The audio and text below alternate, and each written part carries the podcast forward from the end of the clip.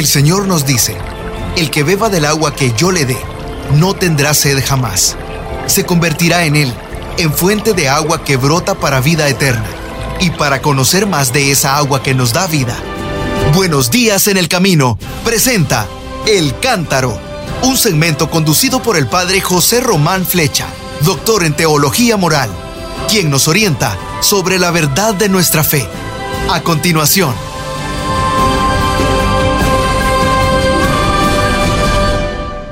Mis queridos hermanos, queridas hermanas, buenas tardes nos dé Dios desde Salamanca, España. Soy el Padre José Román Flecha de la Diócesis de León, como acaban de escuchar en esta amigable introducción que siempre precede a esta conversación. Bueno, y es lunes, así que quiero hacerme eco de las palabras que el Santo Padre pronunció ayer. Es verdad que ayer asistí en directo, desde Salamanca, claro, a la Santa Misa que a las nueve y media de la mañana, horario de Italia y de España, eh, celebró el Santo Padre. Y presté mucha atención a la homilía, en la cual sí que habló de la palabra, porque era el domingo de la palabra de Dios, y nos habló mucho de cómo Jesús se refería a Dios como Padre, no como un ídolo. Me gustó mucho toda la homilía. Y después asistí a la institución de aquellos ocho lectores, seis lectoras y dos lectores, y luego la institución de los catequistas, también seis catequistas femeninas, mujeres quiero decir, y seis catequistas varones, y dos catequistas varones. Por, yo creo que por primera vez, no en la vida, porque ya existían en la antigüedad, pero el Papa ha recobrado esa costumbre. Los demás, antes de ser sacerdotes, recibíamos las órdenes menores, hostiario, lector, exorcista y acólito. Bueno, y ahora el Papa ha recobrado aquellas órdenes menores, eh, instituyendo también algunos laicos en esos ministerios. Es para pensarlo, ¿no? Yo creo que es para dar gracias a Dios por esta iniciativa del Papa Francisco. y es bueno que estos lectores no sean simplemente aficionados o gente que le gusta leer o que lo hace muy bien y se para en la iglesia para salir a leer las lecturas, sino que, que tienen un mandato y una institución de parte de la iglesia. Y algo parecido respecto a los catequistas, sí, tenemos gracias a Dios miles y miles y miles de catequistas por el mundo, que con frecuencia son, bueno, personas que conocen la palabra de Dios, conocen el catecismo, y se prestan a, guiar y a introducir a otras personas. Pero lo de ayer es especialmente importante. Se trata de una institución mm, de la Iglesia oficial para estos dos ministerios, el del lectorado y el del catecismo, los catequistas. Bueno, dicho eso, quisiera comentar con ustedes las lecturas que, no las lecturas, perdón, el pequeño discurso que el Santo Padre pronuncia todos los domingos antes del rezo del Ángelus, el ángel del Señor anunció a María. ¿Y qué nos dijo ayer el Papa? Lo siguiente. En el Evangelio de la liturgia de hoy, que era el domingo tercero del tiempo ordinario, vemos a Jesús que inaugura su predicación, según el Evangelio de Lucas, en el capítulo cuarto, y lo inaugura en la sinagoga de Nazaret, donde había crecido y donde él participaba y había participado tantas veces en la liturgia sinagogal. Era la primera predicación de Jesús. Ya les comenté el otro día cómo en el último viaje que hice a Tierra Santa tuve la alegría de acercarme a ese lugar y alguno de ustedes ya me ha enviado incluso la foto de la actual sinagoga de Nazaret. No es la sinagoga donde estuvo Jesús, Seguramente es un local cercano y posiblemente en el mismo lugar, pero la construcción es reciente, aunque está construida en piedra, imitando el estilo antiguo, y a mí me ha dado mucha devoción ir allí y, explicar precisamente este texto que leíamos ayer, la primera predicación de Jesús ahí, en la sinagoga de Nazaret. Bueno, y el Papa recordó cómo en ese momento llega Jesús, sí, está presente, se levanta, se para para ver, y en el rollo en el volumen del profeta Isaías, encuentra el pasaje sobre el Mesías, que proclama un mensaje de consolación, de cercanía, de liberación para todos los pobres y los oprimidos. En realidad, era fundamentalmente el texto del profeta Isaías, capítulo 61, la última parte de Isaías, de las tres partes en las que se divide el libro. Pues bien, terminada esa lectura, dice el texto que todos los ojos de los que estaban en la sinagoga eh, se quedaron mirando, eh, estaban fijos en, en Jesús. Y entonces Jesús, ya por su cuenta, inicia diciendo, esta escritura que ustedes acaban de oír se ha cumplido hoy. Bueno, y el Papa se detuvo en esa palabra, en ese adverbio de tiempo que es el hoy. Es muy importante, por ejemplo, algunos mm, teólogos modernos, como Moltmann, por ejemplo, luterano, han escrito sobre la importancia del hoy en el Nuevo Testamento. Bueno, pues aquí lo tenemos. Detengámonos en este hoy. Es la primera palabra de la predicación de Jesús contada en el Evangelio de Lucas. Pronunciada por el Señor, indica un hoy que atraviesa toda época y que permanece siempre válido. Perdónenme que lo repita. Aquel hoy que pronunció Jesús es también el, el hoy en que hablaba el Papa ayer y es el hoy en que yo estoy poniéndome en contacto con ustedes. Todo ello nos dice que la palabra de Dios siempre es hoy. Yo creo que así se entiende bien. Empieza un hoy. ¿Ustedes se dan cuenta que en el Padre Nuestro decimos, danos hoy nuestro pan de cada día? Empieza un hoy. Así que cuando tú lees la palabra de Dios, nos dijo el Papa, en tu alma empieza un hoy, si tú la comprendes bien. ¿Me permiten que repita esto? Cuando tú lees la palabra de Dios, en tu alma empieza un hoy, si tú la comprendes bien. Me parece importantísima esta frase entera. Si tienes el alma abierta, esponjada, dispuesta, si quieres comprender la palabra de Dios, en cuanto tú lees la Biblia, comienza un hoy. La profecía de Isaías se remontaba a siglos antes, pero Jesús ha hablado por la fuerza del Espíritu. Y esa fuerza del Espíritu hace que la profecía de Isaías sea actual. Y sobre todo lleva a cumplimiento esa palabra. Y además que nos indica la forma de recibir la palabra de Dios hoy. No como una historia antigua, no, hoy. Ese hoy habla a tu corazón. Como digo, cuando encuentro una frase de esta, ¿se acuerdan? Esta es una buena frase para ponerla como título de un libro. Hoy habla a tu corazón. Bueno, ¿y los oyentes qué? Los paisanos, los convecinos, los paisanos de Jesús quedaron admirados por las palabras de Jesús. Es verdad que estaban llenos de prejuicios, seguro, y decían, bueno, este es un artesano, ha estado aquí toda la vida, qué sé yo, el carpintero, el albañil, de todo era, ¿no? No le creen. Pero, pero, pero, se dan cuenta de que la enseñanza de aquel Joshua, Jesús, es una enseñanza muy diferente de la de otros maestros. Es decir, no estarán de acuerdo con él, pero intuyen que en Jesús hay, hay algo más. ¿Y qué es ese más? ¿En qué consiste ese más? ¿Que habla y no se equivoca? No.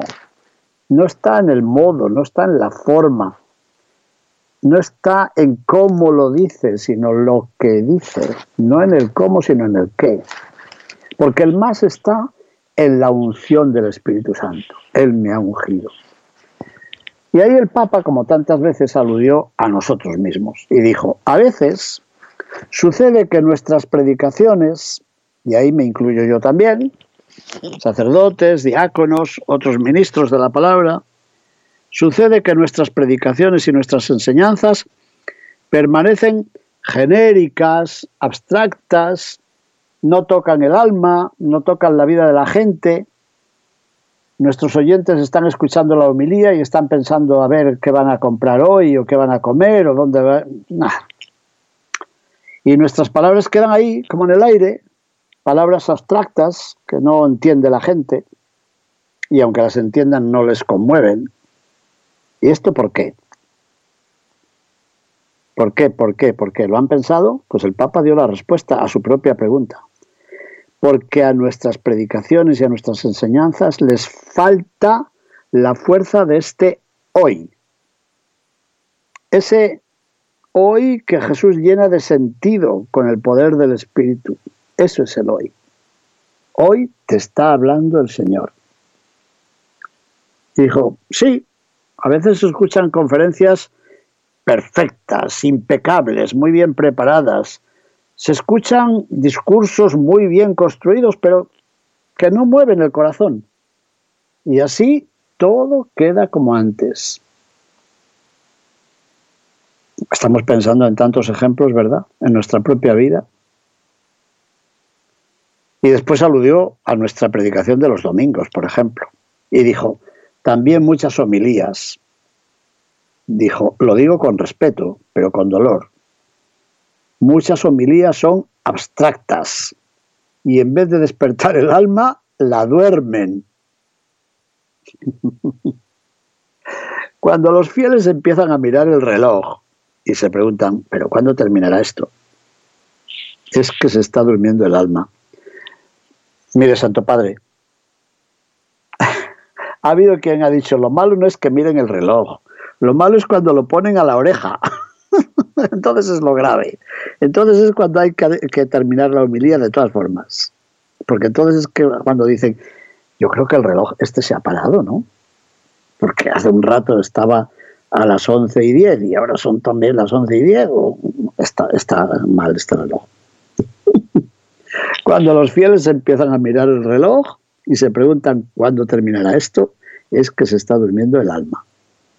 La predicación corre ese riesgo, ese peligro, porque sin la unción del Espíritu, la palabra de Dios la empobrecemos. Y la palabra de Dios cae en el moralismo. El Papa critica mucho el moralismo. Me da un poco de pena porque yo estudié teología moral y soy doctor en teología moral. y yo no sé por qué tiene tanta manía en condenar el moralismo. Yo creo que es que se refiere a, a esa manía de dar recetitas concretas y prácticas y sobre todo prohibiciones, no hagas esto, no hagas lo otro, no hagas, digo yo. Si la palabra de Dios no tiene espíritu, caemos en el moralismo o en conceptos abstractos. Y presentamos el Evangelio con desapego, dice, eh, como si estuviera fuera del tiempo, como si estuviera lejos de la realidad. Y no, este no es el camino.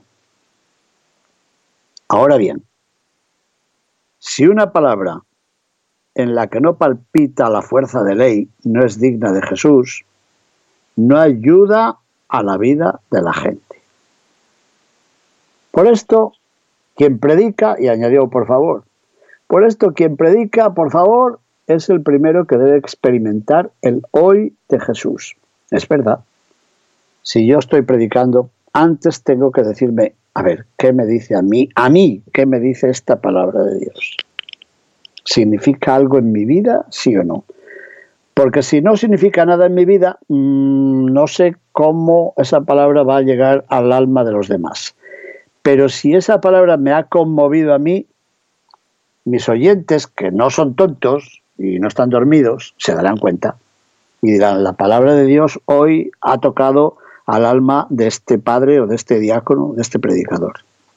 Y entonces sí, entonces podremos comunicar realmente con el alma de los demás. Bueno, y dice, un predicador que no se deja mover por el hoy de Dios, el hoy de Jesús, dijo el Papa, si quiere dar clases, si quiere dar conferencias, que lo haga, pero en otro lado, en el momento de la homilía, donde debe dar la palabra de Dios para que sacuda los corazones. Santo Padre, esto yo creo que me lo tengo que repetir yo a mí mismo Y a veces lo digo aquí en la residencia donde vivo, que me empiezo a explicar, miren, pues la sinagoga de Nazaret está construida de esta forma y de no sé qué, y luego me doy cuenta y digo, bueno, perdonen, perdonen, perdonen, porque esto se parece ya más a una conferencia que a una homilía. Todos tenemos ese peligro. Ay, Señor. Hay que dar la palabra de Dios para que sacuda los corazones.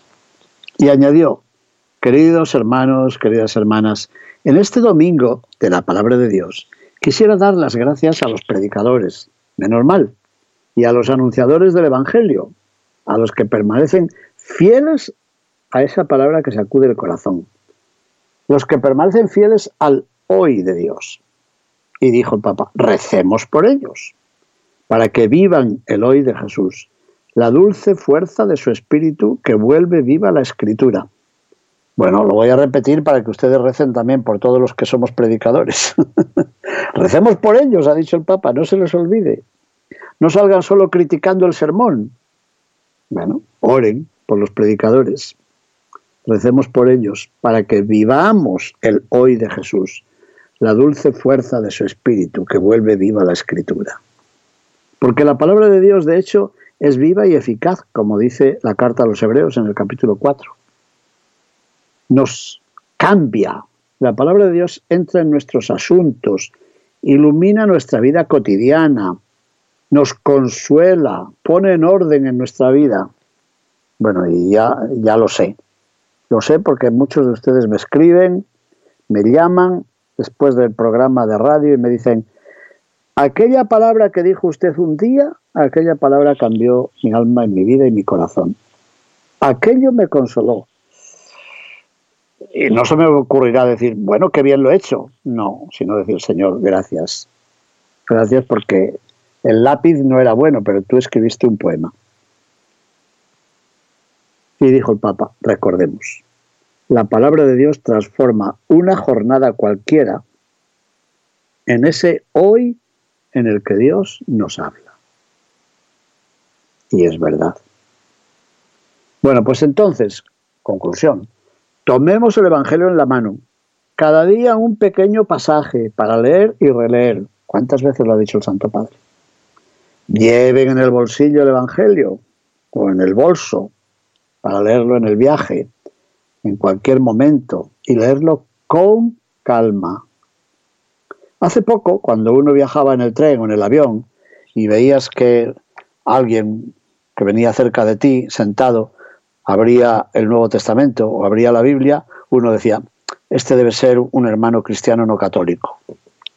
Pero hoy, gracias a Dios, cuando ves que uno abre la Biblia, dices, ese es un hermano y puede ser católico, porque al final hemos aprendido, hemos aprendido a leer el Evangelio también en los viajes o a leer la Santa Biblia. Bueno, pues si lo hacemos, con el tiempo descubriremos que esas palabras están hechas, escritas, pensadas a propósito, para nosotros, para nuestra vida. Y esas palabras, la palabra de Dios, nos ayudarán a acoger cada día con una mirada mejor, con una mirada más serena, a Dios y a los demás. ¿Por qué? Porque cuando el Evangelio entra en el hoy de nuestra propia vida, lo llena de Dios. Y el Papa se dirigió a los que estaban en la plaza y dijo, quisiera hacerles a ustedes una propuesta. En los domingos de este año litúrgico, que es el ciclo C, se proclama el Evangelio según San Lucas, el Evangelio de la Misericordia. Y así es, porque es el Evangelio en el que aparece la parábola del buen samaritano, por ejemplo, y en el que aparece la parábola del hijo pródigo, y en el que aparece el encuentro de Jesús con Zaqueo, y tantas cosas. Bueno, pues en este año, ¿por qué no leer también personalmente el Evangelio según San Lucas? Leerlo entero, un pequeño pasaje cada día, un pequeño pasaje. Me parece una idea genial. Hemos de familiarizarnos con el Evangelio. Nos traerá la novedad y la alegría de Dios. Y a mí el Espíritu de Dios me ha inspirado que los retiros y los ejercicios que voy a predicar en este año, si Dios lo permite, los voy a dedicar todo el año a textos que aparecen en el Evangelio según San Lucas. Sí, yo creo que voy a seguir este librito mío que titulé La búsqueda, las preguntas de Jesús en el Evangelio de Lucas. Creo que este librito me va a guiar en todas las charlas, meditaciones, prédicas y reflexiones de este año. Gracias, Santo Padre, por sugerírmelo. Así que coincidimos en eso. Bueno, y terminó el Papa diciendo que la palabra de Dios es también el faro, el faro que guía el recorrido del sínodo, iniciado ya en toda la Iglesia. Mientras nos comprometemos a escucharnos unos a otros, la sinodalidad, que es eso, con atención y con discernimiento, porque no es hacer una encuesta de opiniones, no, sino que es discernir la palabra. Bueno, pues mientras tanto, escuchemos juntos la palabra de Dios y al Espíritu Santo. Y que la Santísima Virgen nos conceda la constancia para nutrirnos cada día con la lectura y meditación del Evangelio. Bueno, no, no, no he terminado. Después se rezó el Ángelus y al final el Papa volvió a dirigirnos unas palabritas y dijo, ayer en San Salvador fueron beatificados el sacerdote jesuita Rutilio Grande García y dos compañeros laicos y el sacerdote franciscano Cosme Spesotto, mártires de la fe. Ellos estuvieron al lado de los pobres, testimoniando el Evangelio, la verdad y la justicia hasta la efusión de la sangre. Su heroico ejemplo suscita en todos el deseo de ser valientes trabajadores de fraternidad y de paz. Y, como ha hecho en otros días, dijo, un aplauso por los nuevos beatos. El padre Rutilio, dos compañeros laicos, el padre franciscano Cosme Espesotto, mártires de la fe del siglo XX, no del siglo III o del siglo IV, como Santa Inés o San Sebastián, santos que hemos estado meditando estos días, o San Vicente, mártir en Valencia, España. No, estos son recientes. Y dijo otra cosa muy importante. Sigo con preocupación el aumento de las tensiones que amenazan con infligir un nuevo golpe a la paz en Ucrania y cuestionan la seguridad en el continente europeo, con repercusiones que pueden ser muchísimo más amplias. Hago un sentido llamamiento a todas las personas de buena voluntad para que eleven oraciones a Dios omnipotente, para que cada acción e iniciativa política esté al servicio de la fraternidad humana, más que a los intereses de las partes. Mm. Quien persigue sus propios fines en contra de los demás, desprecia su propia vocación de persona, porque todos somos creados como hermanos. Por esto, atención, atención, atención, con preocupación, dadas las tensiones actuales, que son enormes, propongo que el próximo miércoles, día 26 de enero, pasado mañana, sea una jornada de oración por la paz.